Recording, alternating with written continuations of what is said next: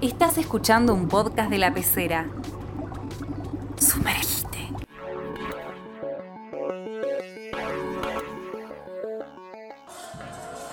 No sé si puedo hablar, pero eh, las sensaciones que tengo son eh, las de los dos abortos que hice, de cómo mi cuerpo dejó de ser mío y que instantáneamente después de abortar otra vez. Y entender que no todas las pibas llegan a ese lugar a volver a recuperar su cuerpo. Pienso en mi hermana que abortó hace 10 días en Tucumán y que tuvo la posibilidad de hacerlo también. Eso, y lloro, y me emociono. Y después de la pandemia y del año terrible que tuvimos, sentir el calor, el calor del cuerpo, el de las voces, el de mis compañeras,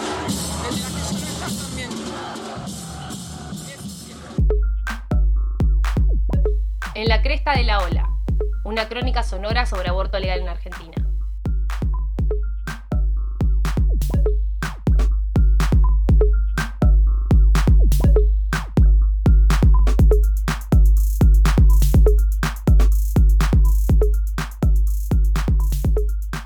Martes 29 de diciembre del 2020.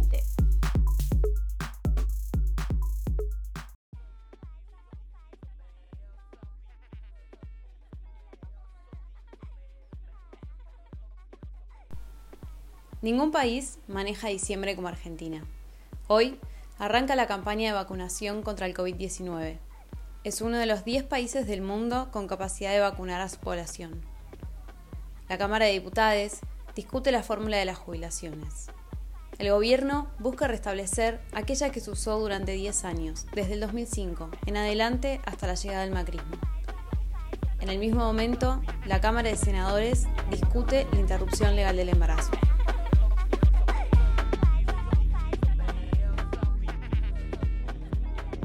Son las 10 de la noche. Máximo Kirchner, en el recinto de diputados, levanta con sus manos los cartuchos de las balas del 2017, el año en que las fuerzas de seguridad reprimieron salvajemente a los argentines movilizados por la misma reforma previsional que hoy se pone en discusión.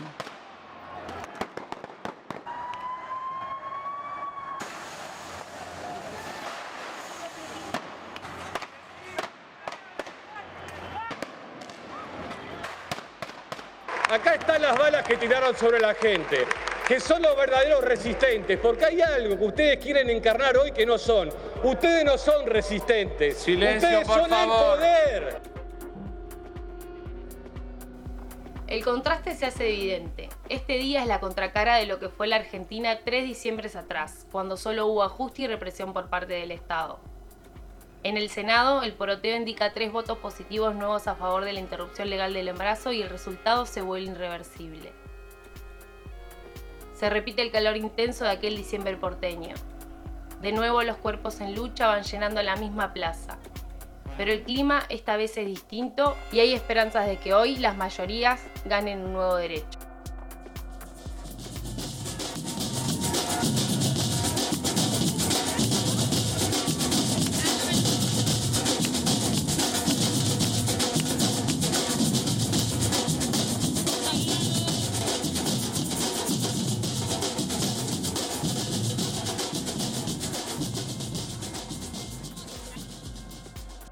Es que ningún país maneja diciembre como Argentina. Tragedia o fiesta popular, nunca menos.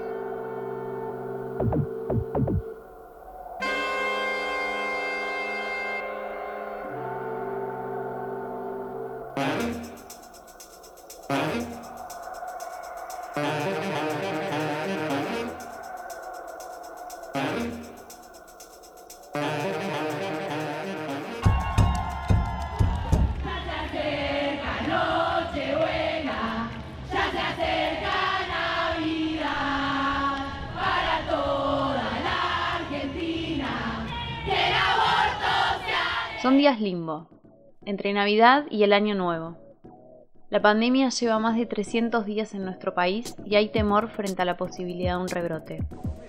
Sí, es cierto, venimos cayendo hace dos meses, pero en las últimas dos semanas el ascenso es significativo y lo que se ve hoy, quizás producto también de, la acumulación que se produce luego de los cuatro días entre la fiesta de Navidad, hace un, un rebote muy importante hoy, nos preocupa. Al día de hoy Argentina registra más de 1.600.000 pacientes infectados, 43.000 muertos. Rumores de segunda cepa. Inminentes encuentros familiares se cruzan con la tradición popular de conquistar los derechos en la calle. Mientras tanto, la hipótesis de empate se sostiene hasta el último día. Épica, le dicen. En los alrededores del Congreso hay muchos sentimientos encontrados coronados por un año de desencuentros y mucha virtualidad. En Twitter se debate si movilizar o no en medio de la pandemia. ¿Solo estando ahí físicamente se expresa la fuerza de esta lucha histórica? Muchos se movilizan, al Congreso y en distintos puntos del país. Otros se quedan en casa activando las redes, empujando para que salga con los mismos nervios que en la calle. Más de un millón y medio de personas están siguiendo la sesión por YouTube. Hay un dato que tranquiliza. Esta lucha ya conquistó las calles. Lo que se juega hoy está en manos de los senadores.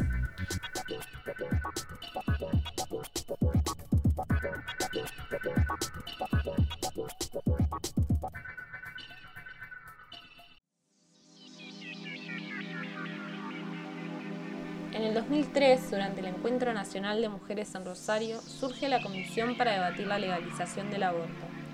Aparecen por primera vez los pañuelos verdes en las calles. Llegado el 2005, se lanza la campaña nacional por el derecho al aborto legal, seguro y gratuito, y se establecen sus lemas fundantes. Educación sexual para decidir, anticonceptivos para no abortar, aborto legal para no morir.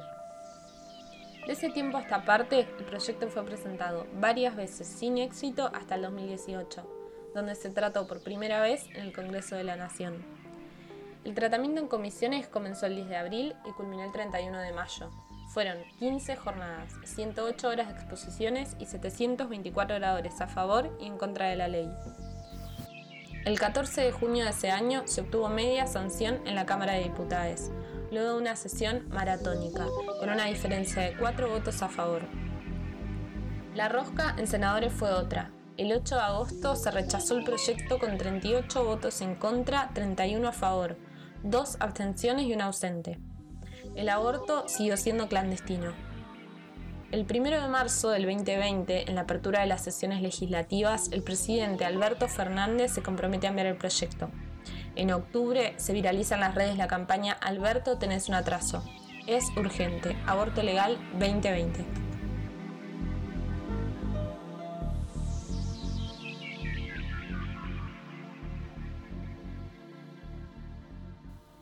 Las vigilias del 2018, la resistencia a las bajas temperaturas de ese invierno en contraposición al clima candente de este diciembre y el ferviente compromiso militante fueron bisagras para visibilizar una realidad que se escondió demasiado tiempo. Las mujeres y diversidades sexuales abortan. El aborto existió siempre, pero las que no tienen acceso al negocio de las clínicas privadas son las pacientes de riesgo de esta pandemia llamada hipocresía moral. El 2015 fue el año en el que se escribió el capítulo de la historia que marcó a fuego al movimiento de mujeres y diversidades como el sujeto político emergente con el potencial de tensionar y disputar poder los feminismos se ordenaron detrás de un objetivo político estratégico, militar el aborto hasta que sea ley. Así, se selló un mandato transgeneracional entre las históricas y les pibis. Construir hasta ganar, porque no alcanza con tener razón, hay que tener la fuerza.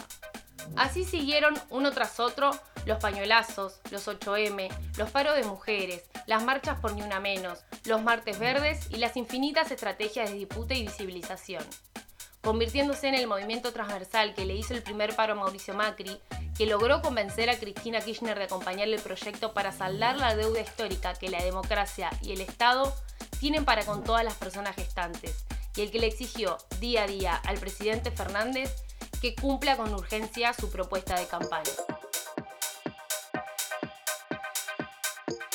El 17 de noviembre finalmente el presidente Alberto Fernández da el esperado anuncio. En el día de hoy enviaré al Congreso de la Nación para su tratamiento dos proyectos de ley para que todas las mujeres accedan al derecho a la salud integral. El primero de ellos legaliza la interrupción voluntaria del embarazo y garantiza que el sistema de salud permita su realización en condiciones sanitarias que aseguren su salud y su vida. El segundo instituye el programa de los mil días, con el objeto de fortalecer la atención integral de la salud de la mujer durante el embarazo y de sus hijos e hijas en los primeros años de vida.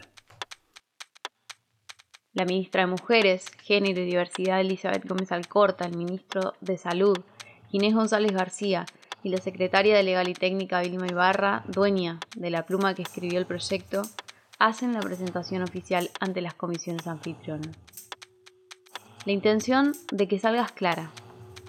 En la agenda oficial, los siguientes tres días se llevan adelante las exposiciones de especialistas, pero de manera mucho más expeditiva que en el 2018, cuando la discusión había sido dada con la suficiente profundidad. Todo marcha como está planeado, y ese mismo viernes 4 de diciembre sale el dictamen. En una semana arranca el debate en el recinto. Se espera que el proyecto llegue al Senado antes de que termine el año, pero no hay certezas y podría extenderse hasta el 2021. 10 de diciembre, Día de los Derechos Humanos. El proyecto es tratado en diputados. En la Plaza de los dos Congresos se repite la misma dinámica del 2018. Separado por vallas y un dispositivo de seguridad se encuentran, de un lado, los antiderechos. Religiosos, militantes de fuerzas conservadoras y autoconvocados son parte de este grupo minoritario que se identifica con el pañuelo celeste y puja, con más odio que argumentos, para que el aborto siga siendo clandestino.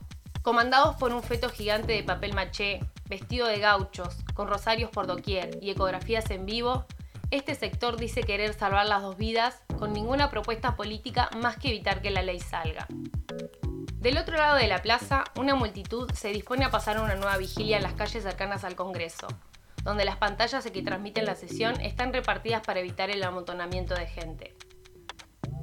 Después de un día de intenso calor, el aire que circula es denso pero esperanzador para las organizaciones sociales, políticas y populares, para las abuelas, madres e hijes, para las mujeres y diversidades que son parte del amplio abanico de personas que integran los feminismos y ocupan varias cuadras con alegría y agite constante. La certeza de que este día el proyecto pasa es casi total, y toda la incertidumbre está en torno a qué sucederá luego en el Senado.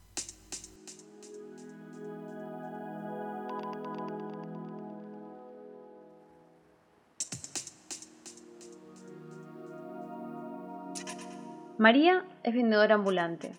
Junto a su madre y su hermano están trabajando en un puesto de patis sobre el costado de una de las pantallas del lado verde de la plaza. Siempre venden en las marchas, pero en las populares, porque en las otras una vez le decomisaron el carrito y se quedaron sin herramientas de trabajo por un buen tiempo. Hace pocos días estuvieron en el velorio de Maradona y el año anterior viajaron hasta La Pampa para estar en el cierre de campaña de Alberto y Cristina. María no solo está trabajando, también está acompañando el proyecto de la legalización del aborto. Mucha gente piensa mal, porque yo como le digo, yo me cuido, yo tengo, tengo a mi nene de 17 años que va a cumplir y una nena de 18. Yo me cuido de que el nene nació hace 17 años, pero ponerle que, en que yo me cuide en ese tránsito, me falla, hasta con nosotros, me falla el método anticonceptivo. Yo no quiero tener, y yo como le digo a mi, a mi compañera, yo soy cristiana, eh, mi papá son siempre de la iglesia, pero yo, o sea, si yo me estoy cuidando es porque no quiero tener. Si yo me quiero, me llego a quedar embarazada, me lo saco, porque yo ya me estoy cuidando para no tener. Ella, como muchos en la plaza, sabe lo que es transitar, acompañar y sobrevivir a un aborto clandestino.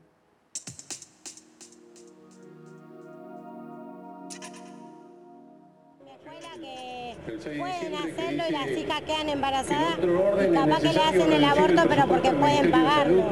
Eh, yo tengo una compañera que ahora mi hija Don Nene. eh, tiene tres años y ella tiene 44, 45. Ella quedó embarazada así, sin una ocasión y no lo quería tener. Y no pudimos juntar la plata en ese momento para que se lo pueda sacar. Eh, se puso pastilla, hizo un montón de cosas que yo le decía, no, a ver qué. Pero todo clandestino, todo ella, ¿viste?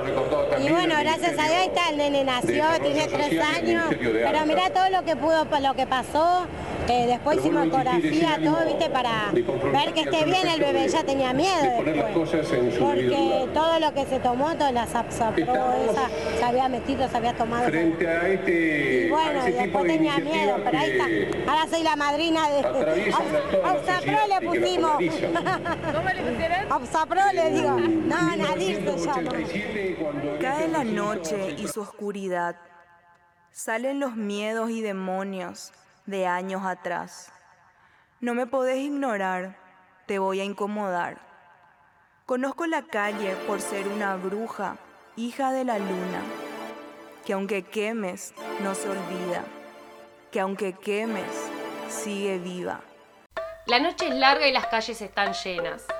Desde la 9 de julio, sobre el lado derecho de la plaza, doblando en la esquina del Congreso, la pivada sostiene la vigilia atentes a las pantallas y los discursos algunos, otros reunidos en grupos sentados en el piso conversan, descansan, duermen. Muchos bailan al ritmo de las tocatas, de les DJ y de las músicas que suenan en distintos escenarios organizados por la campaña por el derecho a decidir. Mientras tanto, continúa en el Congreso de la Nación el debate en torno al proyecto de ley de la interrupción voluntaria del embarazo. Son 170 los legisladores que van a expresar su opinión en el recinto y esta es una información de último momento. El presidente de la Cámara de Diputados, Sergio Massa, acaba de informar que la votación será a las 2 de la mañana. Repetimos, 2 de la mañana será la votación sobre este proyecto de ley de interrupción voluntaria del embarazo, mientras fuera del Congreso hay manifestaciones a favor y en contra de este proyecto. En cualquier momento, más noticias.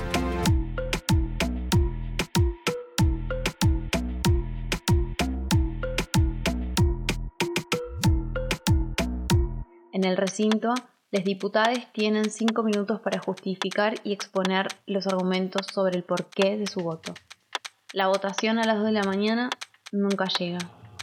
Son las 7 menos 10 y la sesión que inició a las 11 de la mañana del día anterior por fin está concluyendo. La diputada Gabriela Cerruti tiene a cargo el cierre del Frente de Todos. Lo que venimos a pedirles hoy es dejen de hacer del cuerpo de las mujeres el territorio de disputa de aquello que no pueden solucionar la economía o la política. El mundo es injusto, efectivamente, pero la respuesta no está en nuestro útero.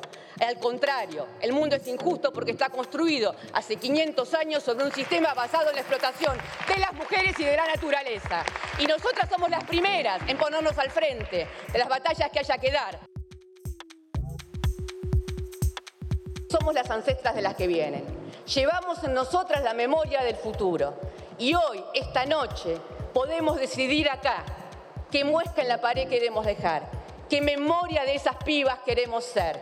Y yo elijo y nosotras elegimos ser la chispa que encienda la antorcha de una piba que en algún futuro, en algún lugar del planeta, se plantea luchar por otro derecho. Por eso, presidente, por las pibas que están en la calle, por las pioneras, por las ancestras, le pido, presidente, que pongamos en votación esta ley y que sea ley. Se cierra la votación. Se dará lectura del resultado. 131 votos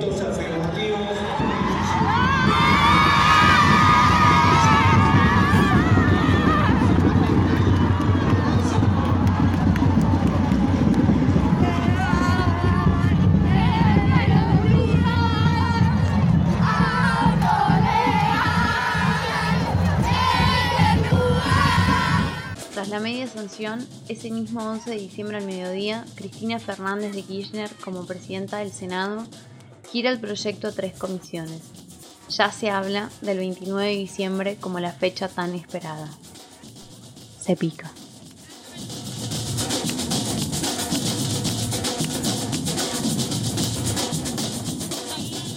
Es hoy, martes 29, 19 horas. Hace cuatro horas empezó la sesión. Con la bajada del sol, los trenes a Constitución llevan mayoritariamente pibes de pañuelos verdes. La luna llena en cáncer empieza a asomar imponente y ya dos senadoras indecisas adelantaron el voto positivo. Se empieza a sentir la gesta popular. Asesina, vos te vas a joder cuando mates a tus hijos. Le grita un hombre en silla de ruedas que vende carilinas en el tren Roca a Tatiana, que lleva puesto un barbijo con el dibujo de una evita bortera, pañuelo verde en el cuello y los dedos en ven alto.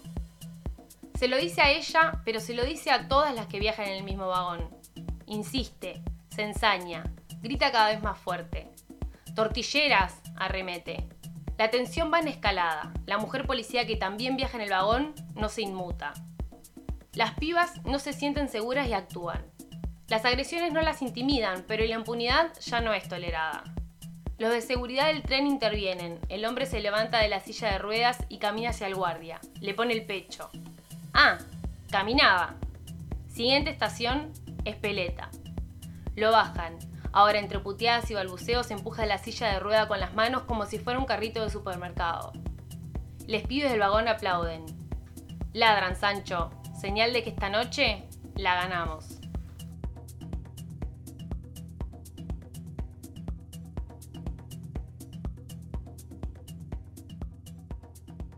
Este es el tercer viaje de Tatiana hacia el Congreso Nacional para exigir aborto legal, mientras se discute en el recinto.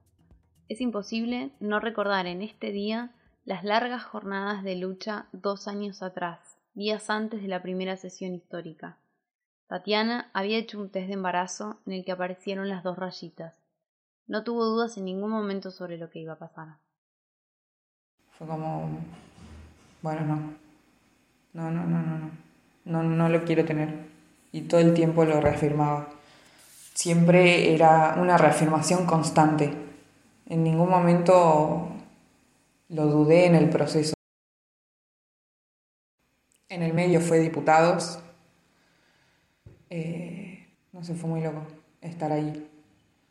Reclamando una necesidad que yo tenía en ese mismo instante. Porque capaz que vos vas y tenés en cuenta los derechos o lo que vas a reclamar, lo que vas a pedir a futuro, o algo que yo necesité, o algo que necesite otro, generalmente es por otro. Y fui pidiendo algo para mí en ese mismo instante. Era una, necesidad urgente. Tati es tucumana. Tiene 25 años y hace 5 vive en La Plata, ciudad universitaria donde se mudó para estudiar. Ella se encontró frente a dos embarazos no deseados y decidió interrumpir ambos. Cada experiencia fue distinta de la otra, pero atravesadas por el común denominador del desamparo de la clandestinidad. También por la fuerza de las redes que se tejen entre compañeras y amigas. Compramos Oxaprost. Costó casi 5 mil pesos, me acuerdo. Y eran 12 pastillas me acuerdo que las primeras cuatro, eran 16 en la caja, y las primeras cuatro las vomité y ahí fue un momento de crisis. si, si qué pasa, si tengo las otras 12, si puedo, vía vaginal, oral, crisis, preguntar, y éramos, no sé, unas veinteañeras tomando pastillas y preguntando sobre cosas que no sabíamos, porque nadie tiene la información necesaria para eso porque es así, o sea, nadie nos da la información. O cuando pasan cosas así entre amigas que lo solucionás, resulta que a veces no tenés la información y entras en crisis por cualquier cosa. Esa falta de información de la que habla Tati es producto de la hipocresía que mantiene el aborto en silencio. Y es una de las piezas fundamentales para entender los números de muertes por aborto. Acceder a las pastillas es complicado y saber cómo usarlas cuando se consiguen también. Esto, sumado a la falta de asesoramiento de un profesional de la salud a la hora de realizar el proceso, representan una situación de abandono que a veces solo con amigas no alcanza, aunque sin ellas no seríamos nada. Creo que éramos cinco ahí en el departamento, eh, preparando todo. Teníamos termómetro por las dudas para controlar la temperatura y comimos pizza y tuvimos charlas de universitarias militantes eh, para intentar hablar de otras cosas. En el medio me dormí, me levanté con ganas de hacer caca y fui al baño. Y creo que ahí lo expulsé, no me acuerdo bien. Y después me dormí y me largué a llorar y pedí un abrazo. Y nada, ahí estaba tranquila, creo, en ese momento. Me hubiera gustado estar con mi mamá también. Eh, y ese fue el primer aborto. Creo que no fue tan traumático como el segundo.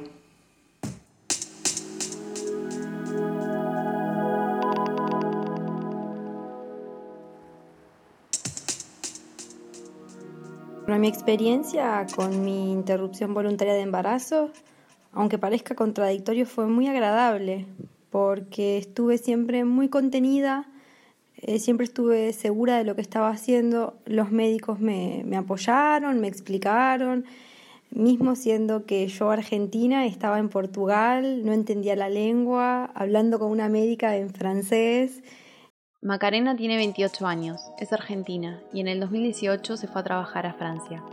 Antes de volver a su país, aprovechó para recorrer algunos lugares de Europa y se encontraba en Alemania cuando se hizo el test de embarazo que le dio positivo. La primera sensación fue de negación, de esto no puede estar pasando, igual que la de Tatiana. Tres días después tenía pasaje para ir a Portugal, y ahí fue donde decidió acudir al sistema de salud para realizarse un aborto. En Portugal, estas prácticas médicas son legales desde el 2007. Recuerdo estar en el hospital esperando para ser atendida por la primera vez y llegó una mamá con un niño de dos años a UPA y yendo a abortar, lo cual me pareció maravilloso y natural. Eh, me sentí muy, muy privilegiada. No voy a decir que sentí que sentí culpa, pero muy privilegiada de que me sucedió en un lugar y en un momento en el que pude decidir. Me acuerdo también cuando me fui a hacer la primera ecografía, creo que estaba de unas tres semanas, y la doctora me dijo, tranquila, no tenés un bebé. Y yo me acuerdo que salté de la silla y le digo, no estoy embarazada. Y ella me dice, no, no, no, sí, estás embarazada, pero no tenés un bebé, entonces podés decidir lo que quieras hacer y me da mucho orgullo em, y ganas de llorar. Eh, la lucha que hicieron todas las mujeres en Argentina. Macarena es consciente de su suerte. Si esta situación la hubiera encontrado en otro lado, quizás la tranquilidad al contar su experiencia no sería lo mismo. Esa seguridad que brinda la legalidad es la que se persigue cada vez que se exige el aborto seguro, legal y gratuito, en el hospital y en cualquier lugar. En mi caso fue una decisión muy simple de tomar. Yo lo único que pensé es, sáquenme esto de acá ya. Y según la ley tienes que tomarte tres días para pensar, a lo cual me acuerdo que yo dije, no tengo nada que pensar, está todo pensado, por favor sáquenme esto. Eh, pero insisto en la contención, no solo emocional, sino la contención del marco médico, porque mm, había líneas de teléfono para llamar si, si tenía mucha fiebre o si empezaba a perder mucha sangre. La verdad que fue todo muy natural, en mi caso fue como una menstruación normal, solo que eh, por algunas horas sentí mucho dolor, como muchas cólicas, y, bueno, vi cuando salió un coágulo grande, un coágulo muy grande de mí, al cual no me animé a investigar, pero yo sabía que ahí ya, ya había salido, ya había concluido el proceso. A los dos días estaba viajando de vuelta para Argentina, en perfectas condiciones y sintiéndome cada vez más segura de mis pensamientos, de mis ideales y de apoyar la lucha de las mujeres.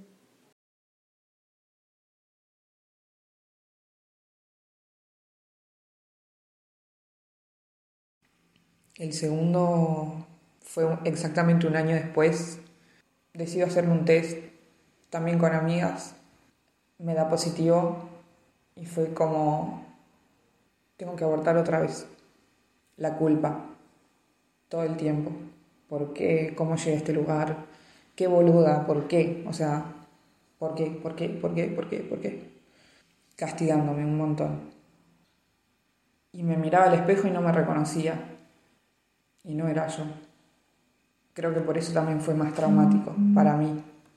Eh, mirarme al espejo y no reconocerte, para mí fue durísimo. También me tomé una pastilla el día después que no funcionó. Pero resulta que la pastilla el día después, si vos estás ovulando, puede que no funcione. Eh, entonces hay una ventana que, por más que la tomes, si estás ovulando, el óvulo se fertiliza al toque y la pastilla el día después no funciona, sino todo lo contrario. Eso me enteré en la reunión de las socorristas cuando fui a preguntar para hacerme un segundo aborto. Ellas estábamos en Plaza España, las socorristas en red, teniendo toda la información que yo necesitaba ahí al toque. Las socorristas en red son una articulación de colectivas feministas que dan información y acompañan a las personas con capacidad de gestar que deciden interrumpir embarazos de una manera segura y cuidada. Siguiendo los protocolos de la Organización Mundial de la Salud, Después de contactarse y previo encuentro, recomiendan realizar una ecografía y brindan el contacto de un ecógrafe de confianza a quienes no pueden hacerlo de manera privada. Esa misma tarde le escribo a la chica y me la cruzo en una calle y me da las pastillas en un, en un sobrecito de papel de regalo y adentro dos sobrecitos, tres en mi caso, transparentes que decían paso uno, paso dos, paso tres. Y le escribí a una amiga que me había ofrecido su casa y le dije, amiga, mañana voy a tu casa. Las pastillas que fueron entregadas a Tatiana esa tarde son solventadas y colectivizadas a través de esta red que la gestiona a partir de aportes solidarios, voluntarios y en la medida en la que cada uno pueda. Y no me arrepiento, no me arrepiento de nada. Y y cuando estuvimos en, ahí en el Congreso y que se aprueba, fue qué bueno que si hay alguna otra persona que está en la necesidad urgente de que esto se apruebe, pensaba en qué, qué pensará, como si se hubiera aprobado en diputados, en senadores, en el momento que yo lo necesitaba, cómo hubiera sido, qué sentirá esa persona que esté embarazada y quiere abortar y ahora puede Ya pasó poco más de las 9 de la noche y son tres las senadoras del grupo de las seis indecises que adelantaron su voto positivo. 32, 33, 34. Está pasando. Celulares en mano se busca data de cómo viene la cosa. 35. ¿Ya es ley? El conteo demuestra que la rosca tuvo ese efecto y que la lucha de tantos años está cerca de conquistar un derecho fundamental. Los números dan esperanza. 36. Los mensajes empiezan a circular y la emoción a propagarse como virus. Las miradas que asoman en los barbijos denotan alegría. Hay que esperar. Mantener la prudencia porque nada está asegurado hasta que el tablero final lo indique. Pero es inevitable sentir que será ley.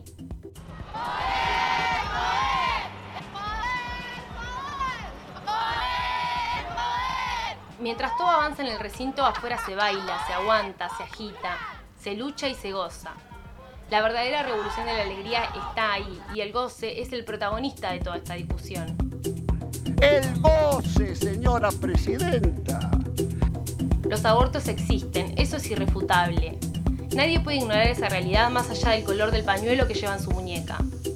El debate ronda en si esto seguirá significando un castigo en la vida sexual de millones de mujeres y diversidades o si se consagrará al fin convirtiéndose en una política de Estado con perspectiva de salud pública, derechos humanos y justicia social. Los frascos de brillo se mezclan con los de alcohol en gel y los strass decoran el sector de la cara que deja al descubierto el barbijo. El autocuidado y el cuidado colectivo son moneda corriente del movimiento transfeminista. Eso que se aprendió a fuerza de tejer redes para protegerse de las múltiples violencias que ejerce el sistema patriarcal fue la esencia del protocolo que cada grupo de amigas aplicó a la vigilia para evitar ese virus letal que acecha mundialmente. Miércoles 30. Haciendo historia.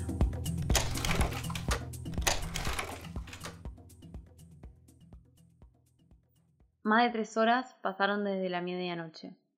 Las pantallas muestran a Cristina en el recinto por primera vez en largas horas. Esto significa una sola cosa. Se viene la votación y los votos están sobrados. Es un afano, suspéndanlo, arranca a cantar un grupo de amigos entre el montón. Otras cruzan los brazos saludando como quien despide el perdón en la final. Este es nuestro mundial, se sabe. Está hablando la senadora mendocina Anabel Fernández Agasti. Es el cierre del último bloque, y ella, la última senadora militante por el derecho a decidir. Un senador más y se define. Terminal o jefa, se escucha entre los bombos y el agite de la calle.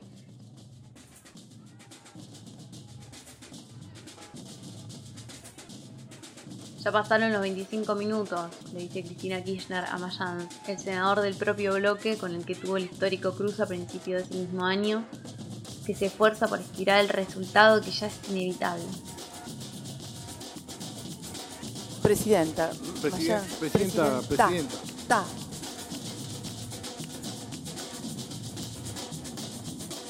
A las 4 y 12 de la madrugada, pasadas 12 horas del inicio del debate, se da comienzo a la votación. Minutos de silencio total. Nervios de todo un país y toda una región a la expectativa. Este es el empuje para que otros países vecinos avancen en esta dirección. Se lanza la votación. ¡Vamos las pibas!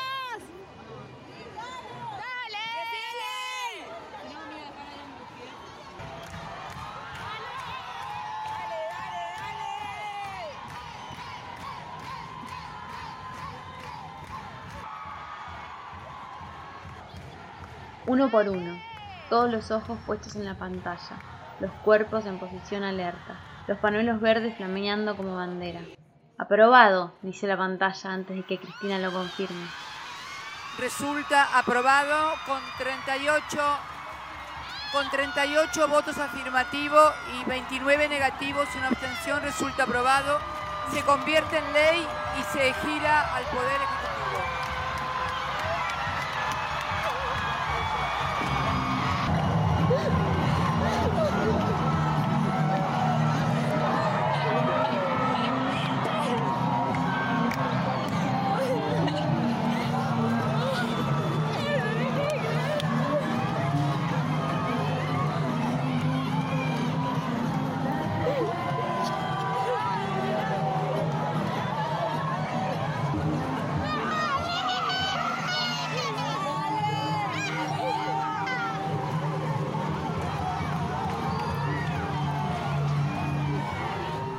Segundos el distanciamiento social quedó en el olvido y toda la energía en el aire se fusionó en un gran abrazo colectivo y en llantos y gritos y en recuerdos que atraviesan la mente de quienes abortaron, de quienes quisieron y no pudieron, de quienes en algún momento se sintieron soles o desamparades, de quienes acompañaron a otros en esa situación y de quienes perdieron a alguien en la clandestinidad. Es ley, se hizo justicia. En ese instante todo fue emoción, shock y euforia en. Una emoción colectiva como solo las revoluciones producen cuando se toma conciencia del lugar en la historia que se está ocupando, de ser parte de un cambio fundamental en nuestro país. Los cuerpos gestantes dejaron de ser ciudadanas de segunda. El goce sexual dejó de representar un potencial peligro para millones de personas. El Estado, que tanto tiempo se lavó las manos, muestra la expresa voluntad política de hacerse responsable de una vez y para siempre de lo que ya se venía haciendo en redes hace cientos de años. Las brujas, las ancestras, las socorristas, las consejerías, los grupos de amigas que contienen y acompañan consiguiendo el contacto de alguna compañera que conoce el protocolo. El contacto de alguien que tiene a su vez el contacto de alguien que consigue las pastillas. O en manos de los que lucraron durante años con el negocio del aborto clandestino. El movimiento transfeminista construyó esta ley. La militó, la luchó y la conquistó. Lo hizo de manera transversal y contundente, dando vuelta en dos años una votación en un escenario extraordinariamente complejo. Si hoy se está en la cresta de la ola es porque hubieron otras antes que la remaron, que agitaron la marea e hicieron que esto creciera para que todos se subieran a surfearla. La política se puso las lentes feministas que les pibes les exigieron para ver la importancia de dar respuesta a este reclamo histórico. Y el peronismo hizo lo que mejor sabe hacer, garantizar derechos.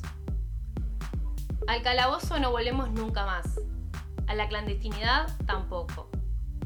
Dicen que a partir de 2020, el 29 de diciembre es la nueva Navidad, cuando año tras año se festeje esa fecha como el aniversario del día en que, en medio de una pandemia, el aborto en Argentina fue legal. Esto fue En la cresta de la ola. La producción, guion, narración y edición de este podcast fue realizado por Julieta Singoni, Malen Sabela y Eugenia Gallo en la ciudad de La Plata. Los paisajes sonoros fueron grabados en las calles de Buenos Aires el 10 y 29 de diciembre del 2020.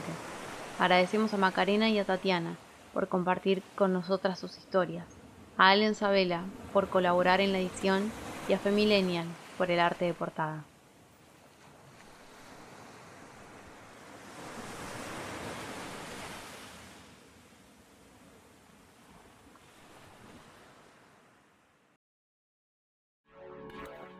Esto fue un podcast de la pecera, contenidos originales para escuchar.